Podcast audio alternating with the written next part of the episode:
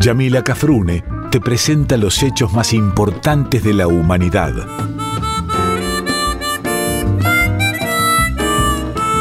Por Folclórica 987 escuchás Contame una historia.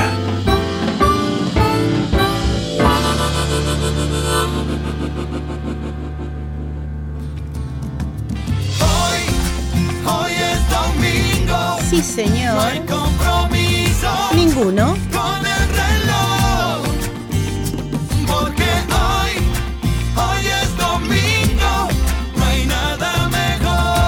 Contarte una historia. Hoy, hoy es domingo. Ajá. No hay compromiso Salvo conmigo. con el reloj. Porque hoy, hoy es domingo. No hay nada mejor. que escuchar la folclórica de Nacional. Hola queridos amigos y amigas de la folclórica de Nacional, un gusto poder volver a estar con ustedes en un nuevo encuentro de Contame una historia. Gracias por acompañarnos todas las mañanas de los domingos de las 7 a las 8 y ya saben que pueden hacerlo aquellos que no puedan escuchar eh, este día a esta hora. Radio Nacional ya tiene en su página la dirección esa en celestito que aparece para que una vez que toquen esa dirección puedan escuchar el programa al, el día y la hora que quieran. Y obviamente yo les pido que vayan recomendando este programa a toda la gente, a todos sus amigos, a las amigas, a la familia, porque siempre es bueno ir teniendo más orejas. Recuerden, página de la Radio Nacional y pronto en mi propia página de internet también. Se le llama página web. Para aquellos y aquellas que quieran escribirme o comentarme, no sé, algo sobre el programa, sobre la vida, les dejo las eh, direcciones a las que pueden hacerlo. En el Facebook, Yamila Cafrune, y en el Instagram, yamila.cafrune.oficial.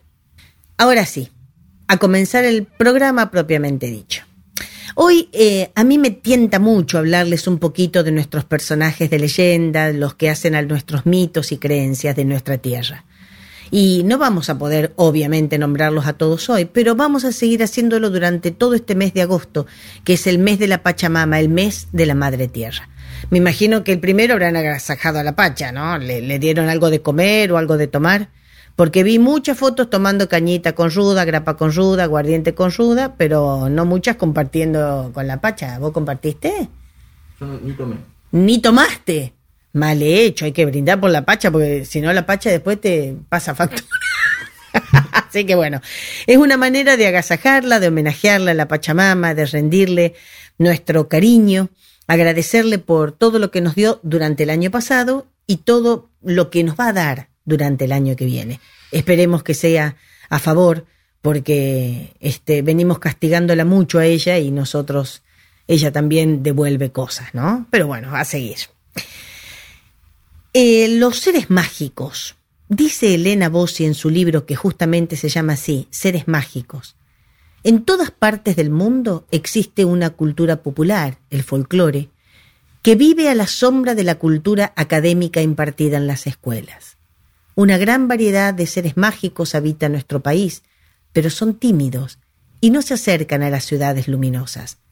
Prefieren los campos, los pueblos chicos, donde la gente los conoce bien y los respeta. Actualmente están agonizando. Los medios masivos de comunicación ayudaron a dejar atrás las rondas de cuentos y a esos abuelos que narran historias a sus nietos. El objetivo de este libro, dice Elena Bossi, es rescatar a los seres fantásticos del olvido y presentarlos a quienes viven en zonas empobrecidas de magia.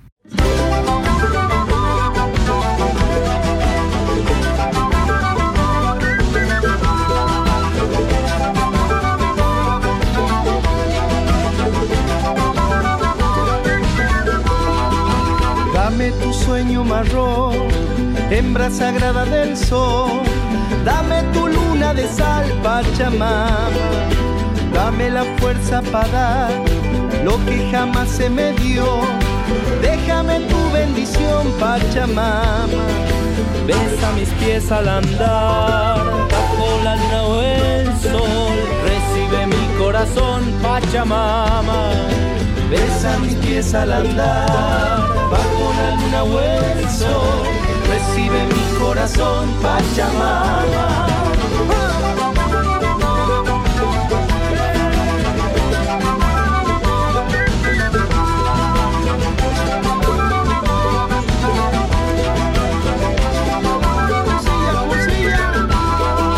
Cuando me toque partir, quiero ser piel en tu piel. Me honra lo que me das, Pachamama. En un solsticio de amor, bajo tu vientre pondré semillas de tu bondad, Pachamama. Apenas soy lo que soy, no importa lo que vendrá. Me basta con tu calor, Pachamama. Apenas soy lo que soy, no importa lo que vendrá. Me basta con tu calor, Pachamama.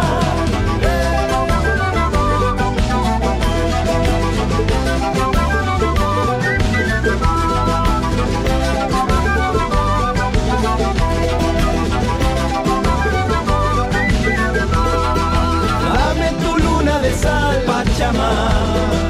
Déjame tu bendición, Pachamama. Recibe mi corazón, Pachamama.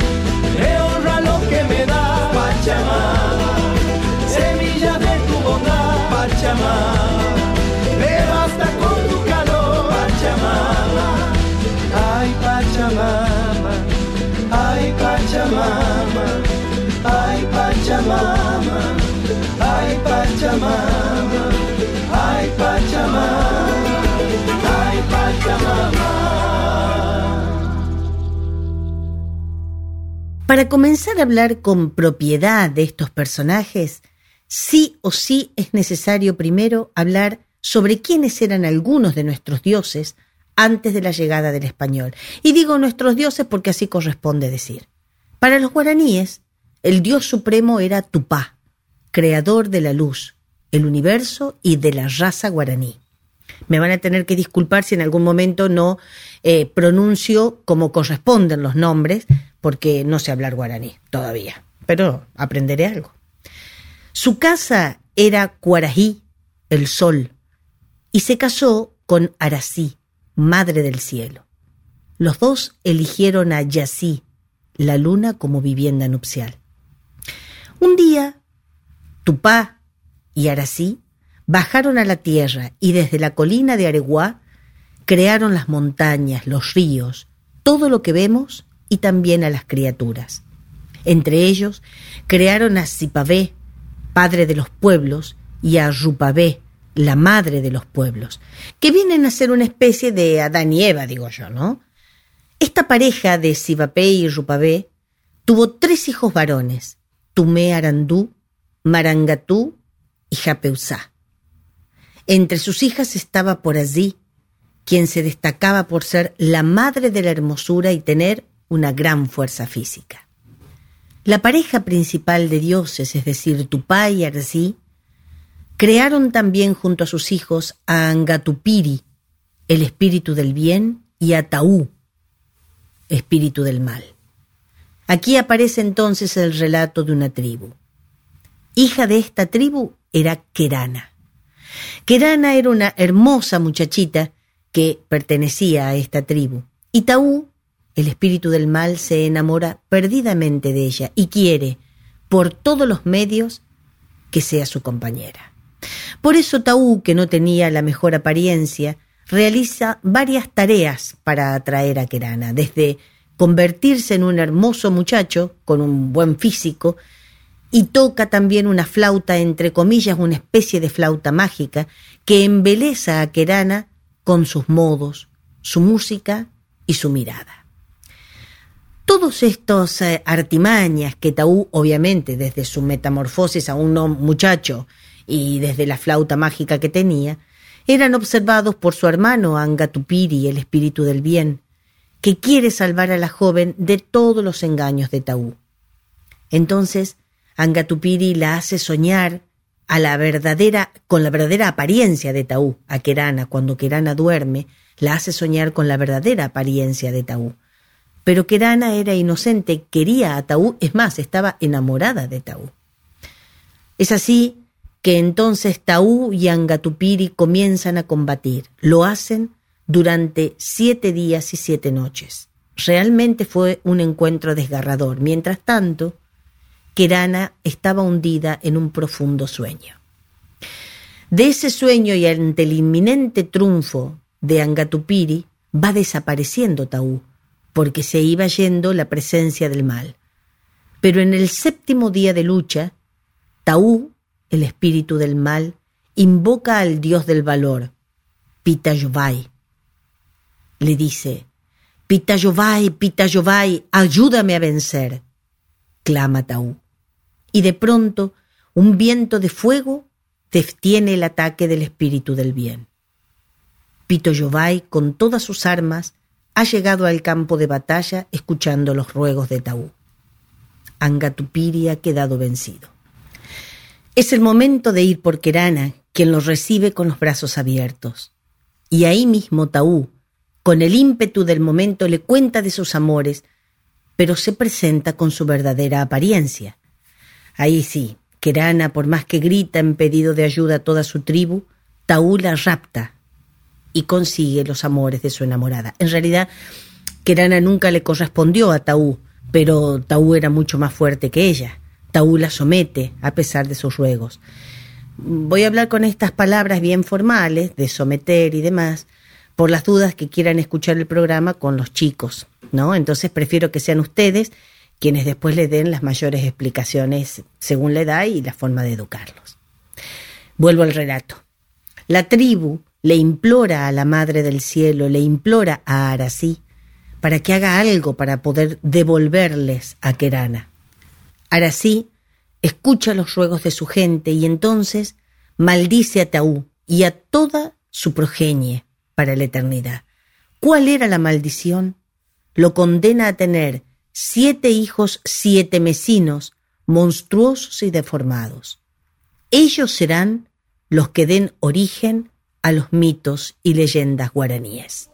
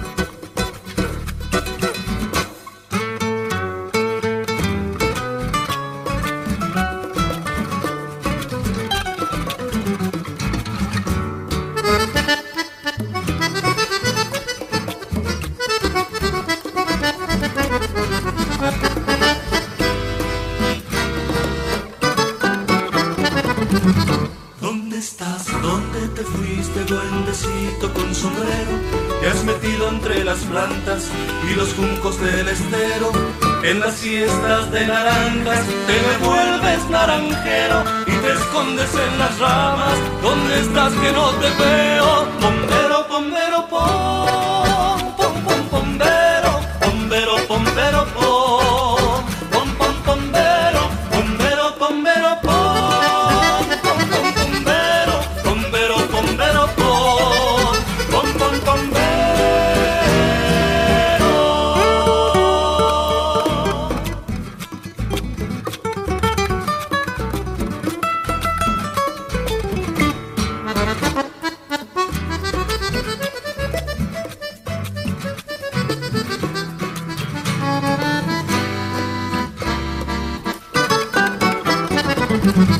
Yo te busco en la canoa de mi sueño canoero y me escondes el tabaco en mi andar tabacalero. En el humo te adivino, duendecito aventurero, me persigues donde vaya, si te busco no te veo. Bombero, bombero,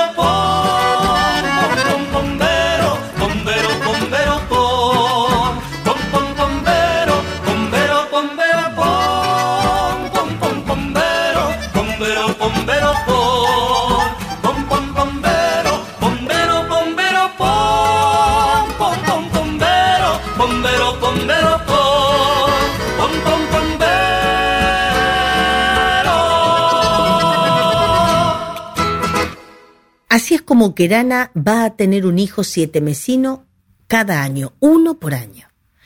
Yo digo, ¿no? Que mm, lamentablemente la maldición de Arací no recae sobre la persona de Taú, sino sobre sus hijos, los cuales todos sin discriminación iban a nacer deformes y malvados. Es decir, Taú, bueno, no pudo tener un hijo como la gente, pero, pero convengamos que él tampoco tenía una apariencia de persona. El primer hijo en nacer fue Teyú Yeguá. Teyú significa lagarto y Yaguá, perro. Este era un monstruo, algunos dicen con una, otros dicen con siete cabezas, pero la cabeza no era de una persona, era de un perro, y el cuerpo es de un lagarto.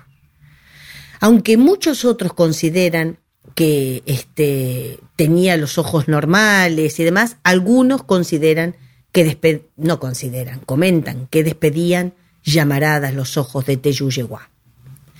La ferocidad de Teyú fue destruida por el deseo de Tupá, el dios padre.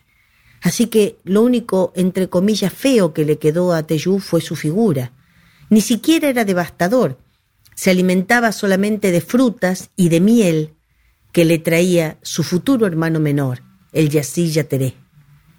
Debido a que era muy pesado por la cabeza o las cabezas y su enorme cuerpo de lagarto, no podía hacer uso de las fuerzas sobrenaturales que de, los cuales era, del cual era poseedor, y por eso se lo consideró como el dominador de las cuevas y protector de las frutas. Se dice que vivía cerca del cerro Yaguarón. El segundo hijo en nacer se llamó Mboi Tuí. Su nombre proviene de Mboi, víbora, y Tuí, loro. Tenía la figura de una gran serpiente, una gran serpiente, con cabeza de loro y enorme pico. La lengua era bífida, la piel con escamas y su cabeza obviamente estaba emplumada. Custodia los esteros y es protector de los anfibios y de las flores. Adora la humedad y las flores y se lo identifica sin verlo porque lanza terribles graznidos que se escuchan a mucha distancia. Hasta ahí el segundo hijo. Pero vamos a ver que eh, estos hijos, como ya los, vimos, no nacían seres humanos. Pero por ahora venían no siendo tan malos, porque el primero, que era este el Teyú, no, no, no comía gente. Yo he buscado en varios libros y algunos dicen que sí, que era carnívoro, mm, mal, antropófago, y otros que no. El tercer hijo fue Moñay. Nace muy parecido a su hermano anterior, con cabeza de serpiente, pero este era una. tenía el cuerpo muy corto, es decir, era una serpiente corta, de menos de un metro, y su cuerpo era del grosor de un tronco. La diferencia con el primero, que no tenía cabeza de serpiente, pero tiene, perdón, dos cuernos rectos e iridescentes, qué palabra difícil para el domingo a las 7, iridiscentes, que hacen las veces de antena. Antena, pero además con ellos este, hipnotiza a las, eh, a las aves de las cuales, a las cuales caza y de las cuales se alimenta. Se sube a los árboles con gran facilidad y también baja de ellos con gran facilidad. Convengamos que su cuerpo le permite esto, ¿no? De muy rápido y estar alerta en el aire, es decir, en las ramas de los árboles, para cazar y para hipnotizar a la gente y a las aves que caza. Por eso es que al estar siempre en campos abiertos sobre los árboles, es que se dice que es el Señor del aire. Pero ¿cuál es su maldad o sinvergüenzada? ¿Cuál es la característica que más eh, se reconoce en Muñí? Que es el protector del robo y que lo impulsa, es decir, es el protector de los pícaros, de las picardías y de los ladrones. Se dice que todos ellos, todos ellos y todos, bueno, los amigos de lo ajeno, lo invocan aún hoy en sus hazañas. Todo lo que acumula lo guarda en una gruta del cerro Ibiticuape. No sé si se pronuncia Ibiticuape o Ibiticuape. Hoy, Cerro Caballú en Atira. El cuarto hijo de Taú y Querana y todos los demás después de la música por Nacional Folclórica.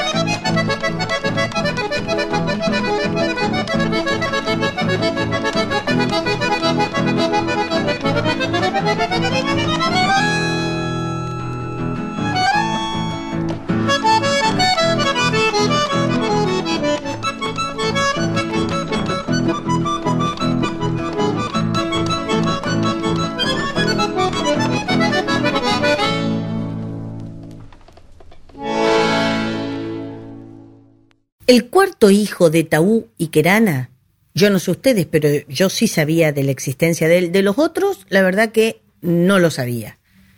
Este cuarto hijo, digo, se llama Yassi Yateré. Algunos lo nombran con más gutural la pronunciación, ¿no? Algo así como Yassi Yateré. Cuando nació, por fin, Kerana tuvo un hijo con apariencia humana. Tenía los cabellos dorados, dorados como el sol, con rulos, la piel muy blanca y los ojos azules. Más parecía un extranjero que un que uno, nuestro, ¿no? Nació con un bastón resplandeciente en su mano derecha, una especie de, si se quiere, de varita mágica de oro. Simplemente lo presionaba y se volvía invisible. Dicen que el niño, cuando niño, horrorizaba a su madre apareciendo y desapareciendo en lugares y de lugares increíbles. El yazú será el dueño y el duende de las siestas. Así se dice que si no dormís bien la siesta, si no te portás bien y te quedas en la cama y no molestás a tus papás cuando duermen la siesta, el Yacir Yateré te lleva, ¿eh? Te lleva al monte y bueno, de acuerdo a algunos comentarios, algunas leyendas, Dicen que el Yasuya Teresa esconde en la inocente apariencia y conquista a las niñas y a las jóvenes que se animan a salir solas a esa hora del día, es decir, a la hora de la siesta, al monte.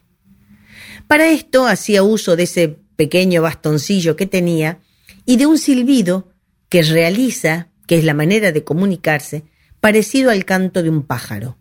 Todo esto, las dos cosas, tanto el silbido como el bastoncito, las hipnotizaba. Es considerado como una especie de este, cupido, cupido argentino, cupido guaraní, mejor dicho. Se dice también que el Yasuya Teré se lleva a los niños, que no duermen la siesta. Los alimenta con frutas, con miel y con algunos gusanitos, y a veces suele dejarlos libres. Pero cuando pasa esto, es decir, cuando los libera, y estos vuelven a sus casas, están eh, como en trance, como tontos, no, no, no, no reaccionan. Por eso las madres de la región de la Mesopotamia, las madres de, de Paraguay, de Uruguay, de, bien digo, de Paraguay, de Uruguay, de Argentina y del sur del Brasil, que es donde está la cultura guaraní, eh, les prohíben a sus hijos salir a jugar a la hora de la siesta. Es el amigo de las abejas y obtiene de ellas la miel, que se alimenta de ella, de la miel, y que también comparte con su hermano mayor, el Teyuyaguá, ¿Se acuerdan que habíamos dicho que vivía en, una, en unas cuevas también porque eh, no era malo, pero no tenía muy linda apariencia el muchacho y entonces, y claro, imagínate, uno con cabeza, una o siete, no sabemos, de, de perro y el cuerpo del lagarto, más, te aparece uno de esos y vos decís, ¿qué hago? Le fli, no sabe qué hacer. Bueno, al Yacilla Teré lo seguirá el curupí. Yo también sabía del curupí. Este te prohíbo, te prohíbo cualquier clase, a todos, cualquier clase de mirada, de risa, de nada. No se olviden que estamos hablando de los hijos de los dioses, ¿eh? Parece ser que el curupí es el hijo más parecido a su papá.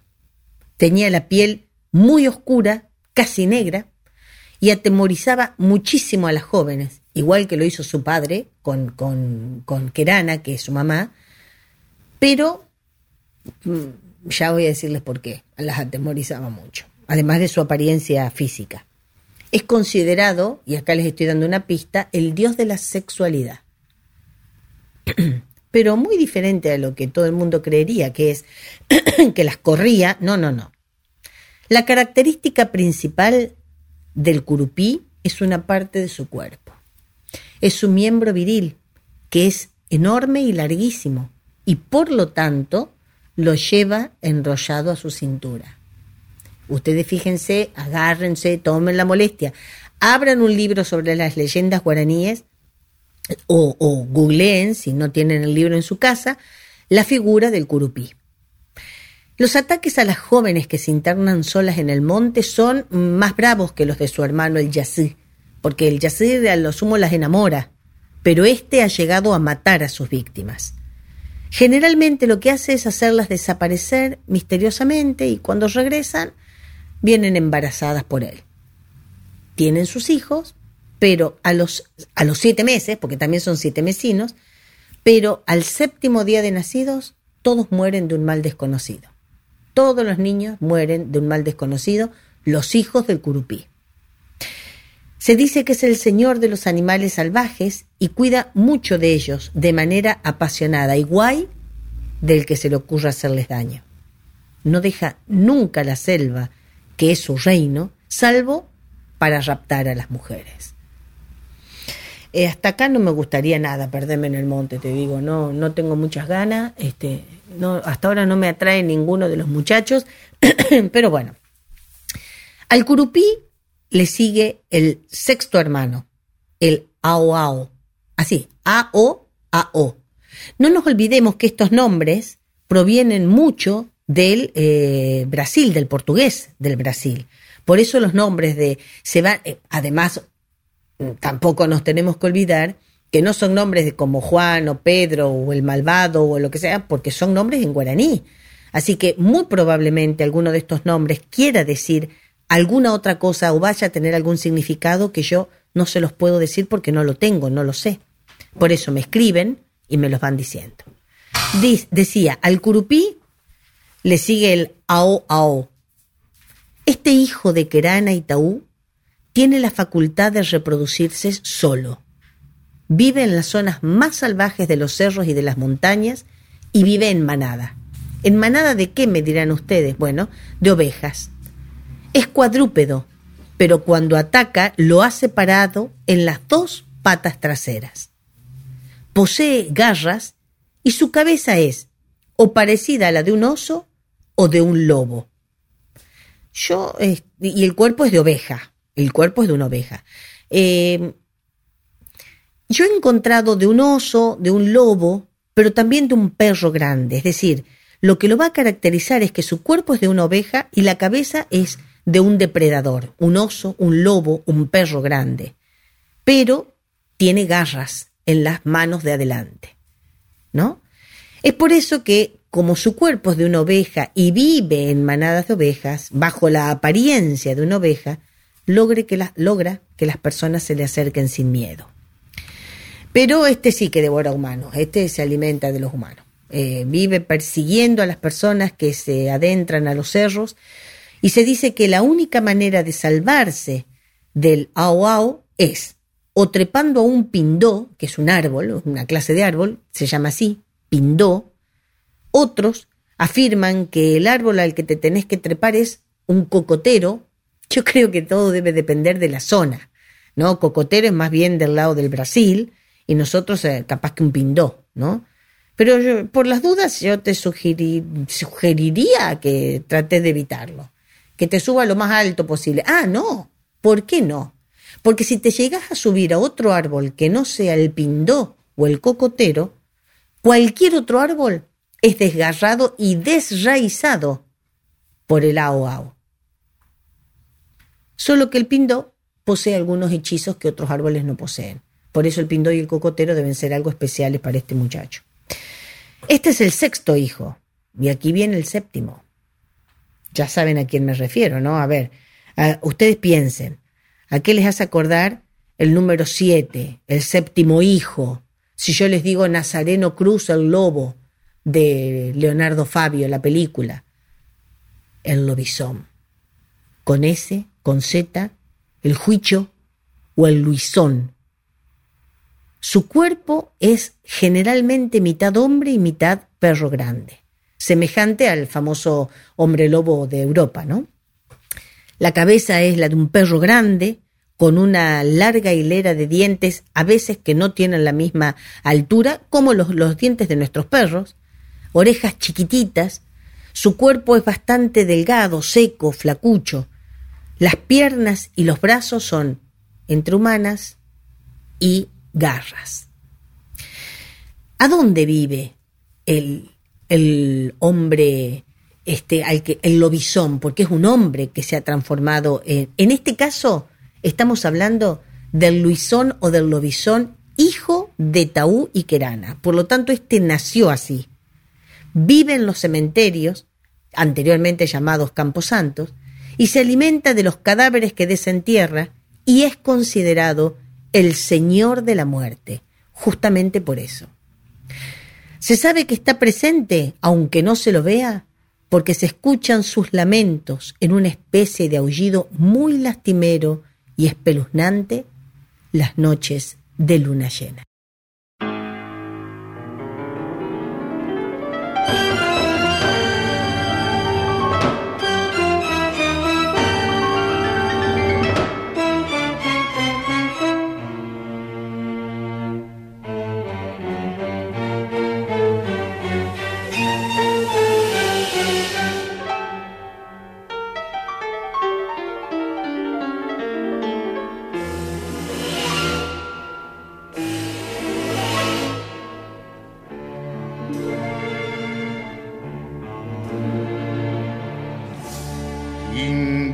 Bella mezcla de diosa y pantera.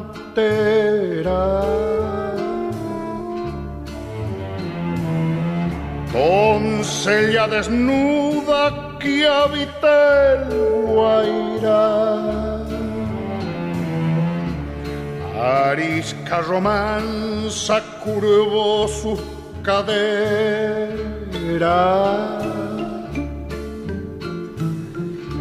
Copiando un recodo de azul Paraná.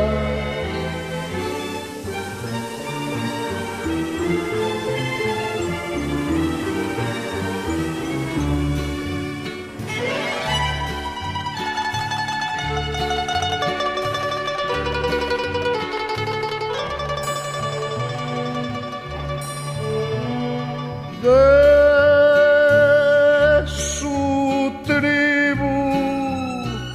la flor.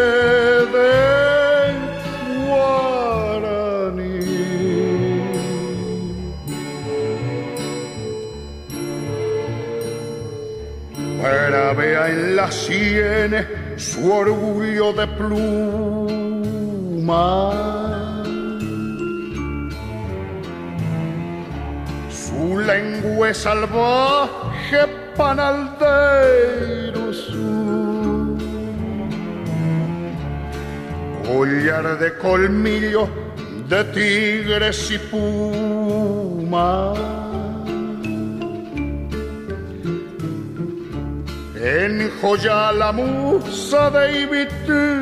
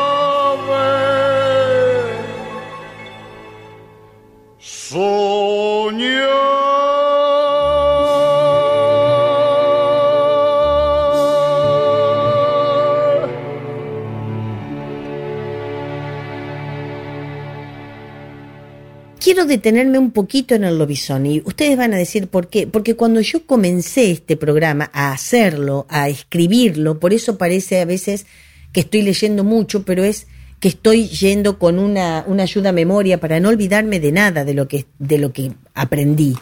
Pero cuando empecé a estudiar para poder darles la- la- las características, por ejemplo, del lobizón, me encuentro con que era el séptimo hijo de Taú y Querana, que yo desconocía absolutamente la mitología guaraní. Entonces, cuando vi eso, digo, bueno, no puedo hablar del lobizón sin decir que era hijo de quién, y esos a su vez, quiénes eran, o cómo, cómo nació así.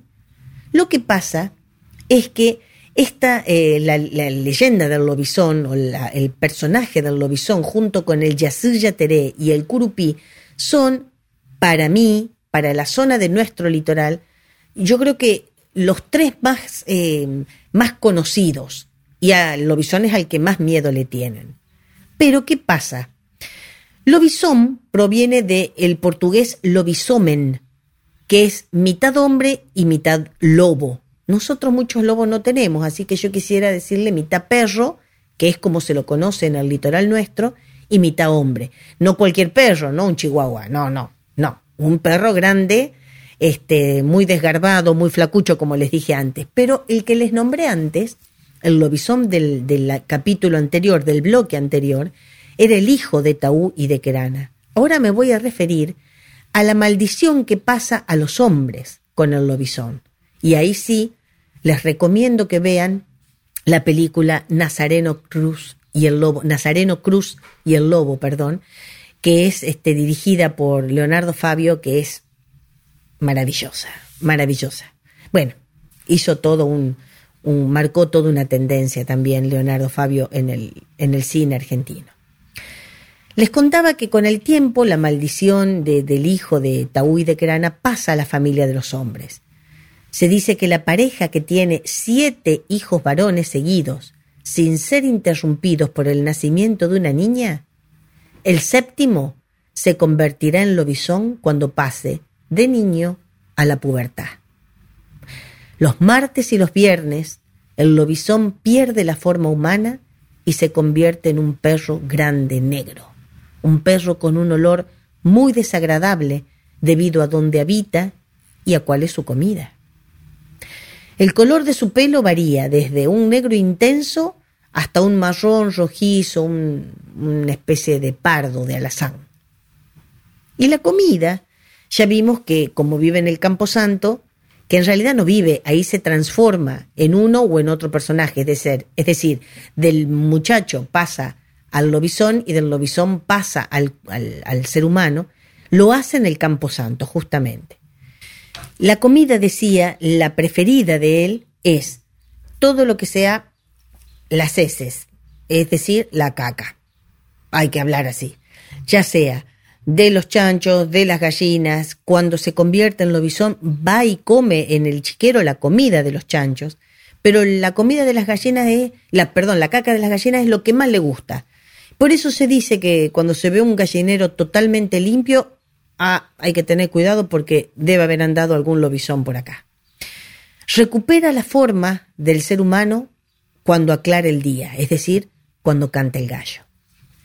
La transformación del muchacho al, lobo, al, perro grande, comienza con malestar en la persona, dolores de la panza, un malestar general.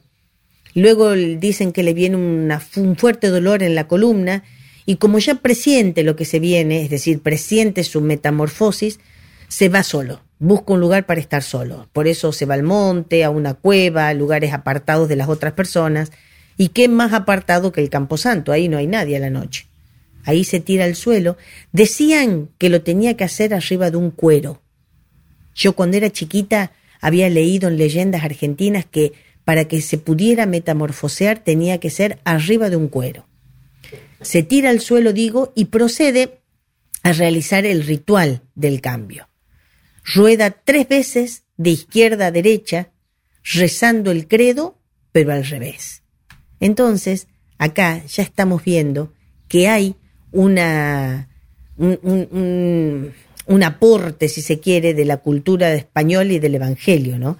los jesuitas, que fueron los que habitaron esa zona, eh, le dieron a los guaraníes, entre comillas, le dieron lo que ellos creían que era un arma imbatible, que es la oración.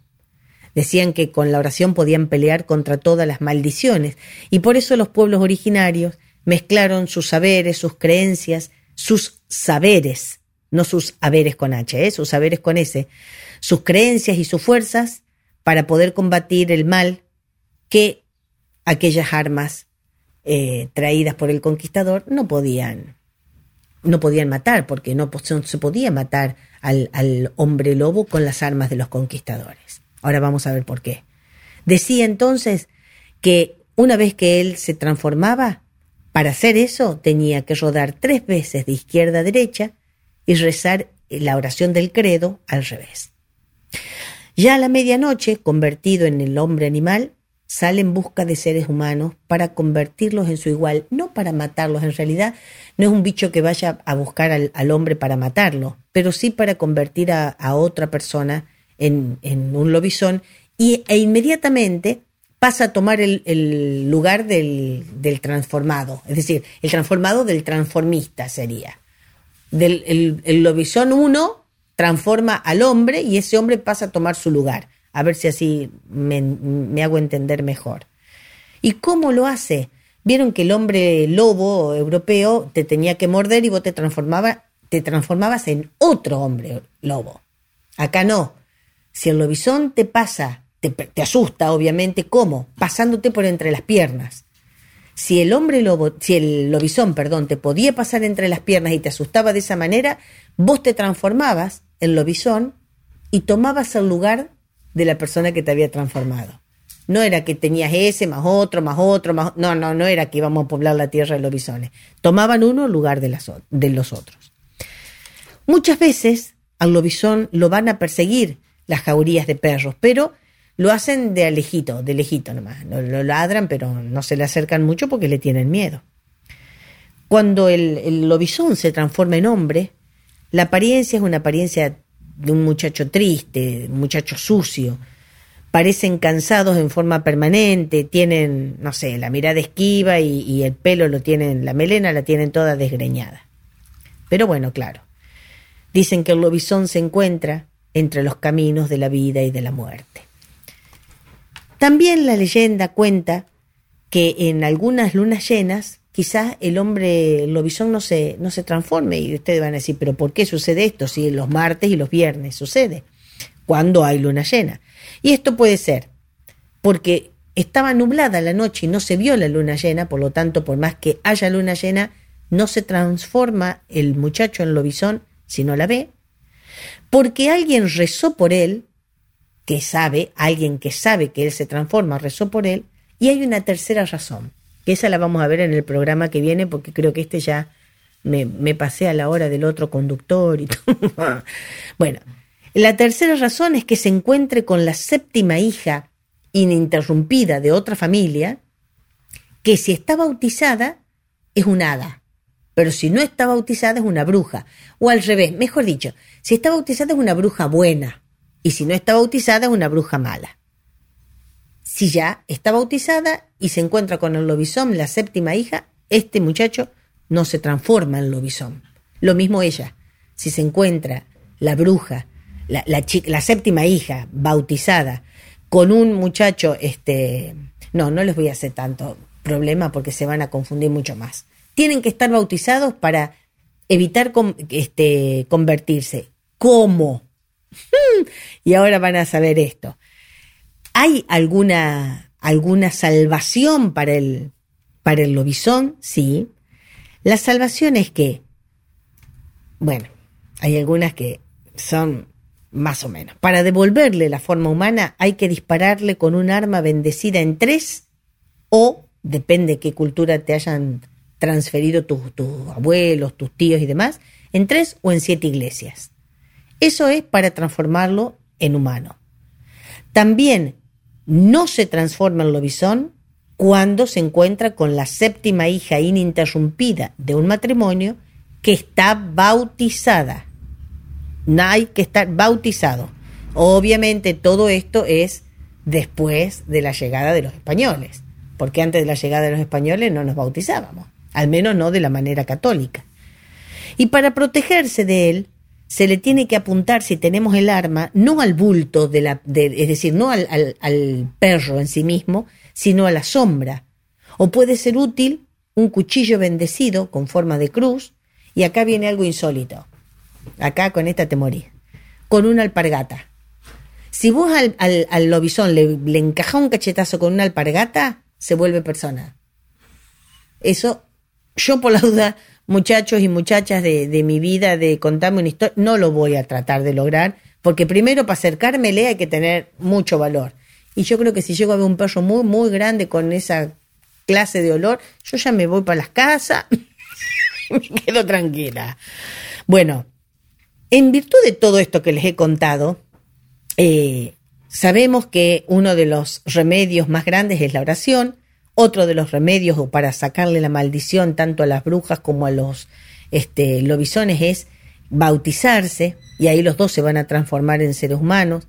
La tercera, bueno, todas las cosas que les acabo de nombrar, las actitudes que uno tiene que tener o las acciones que puede hacer. Y hay una que me estoy guardando para el final, porque es, es de verdad verdadera, ¿eh? En Paraguay y en Argentina se acostumbró desde el siglo XIX a que el presidente de la nación sea nombrado el padrino del séptimo varón, siempre y cuando se lo bautice en la ley, este, en el, en el credo católico, ¿no? Y el 12 de marzo de 1973, Juan Domingo Perón le da forma legal a esta costumbre a través de un decreto, que es el 848, el número 848, que se llama Ley de Padrinazgo Presidencial. Por este decreto también, además de ser el presidente, el padrino del séptimo hijo varón, se le otorgan al chico, no se le da ningún beneficio a los padres, a la familia ni a nada, sino al chico que es ahijado, beca total de estudios primarios y secundarios. Esto es maravilloso. Esto es maravilloso. Eh, nos vamos a una tandita de música y volvemos.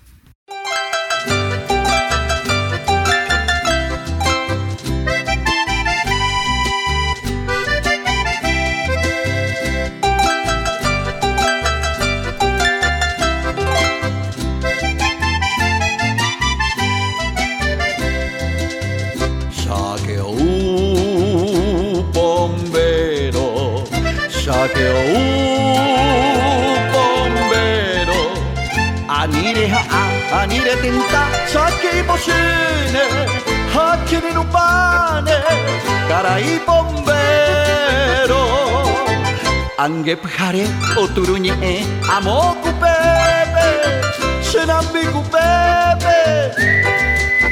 Koyyanuka Hey mi masha vuela muni Ani kerehera Erente chupe Carai pujare Ah, que bombero Ani kereha Ani keretenta Shakere nu pane. Carai pujare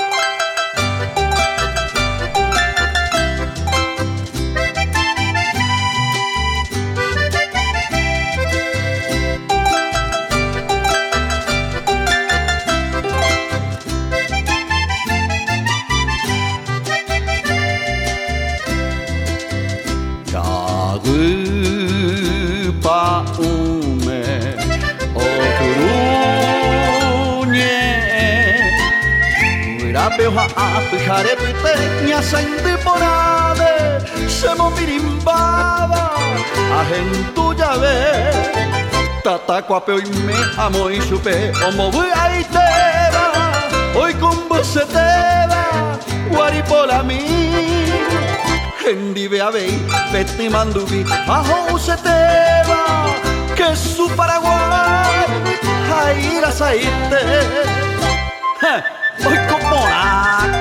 Bombero, que su Paraguay, jaira saite.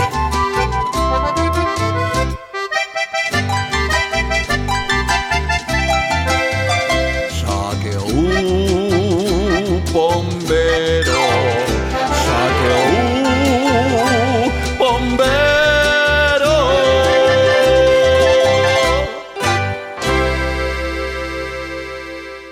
Bueno, hasta aquí hemos hablado un montonazo. Espero que no los haya aburrido. A mí me encanta este tema, quisiera hablar todo, pero también es necesario que les ponga música. Si no me va a matar la gente nacional. Hasta aquí llegó este programa. Hay muchísimo más para contar que, como les dije, ya los voy a, lo voy a hacer en los otros encuentros de Contame una Historia. Mi dirección, infoyamilacafrune.com.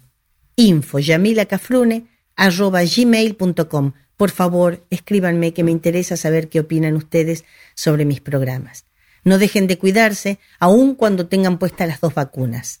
No es suficiente. Hay que seguir manteniendo la distancia, lavándose bien las manos, usar alcohol en gel y usar bien el barbijo. Recuerden, mi frase de, de todos los días, de todos los domingos. Juntos somos inquebrantables, separados, indefendibles. Nos encontramos el domingo que viene por la FM de Nacional, por la folclórica, la casa de todos y todas.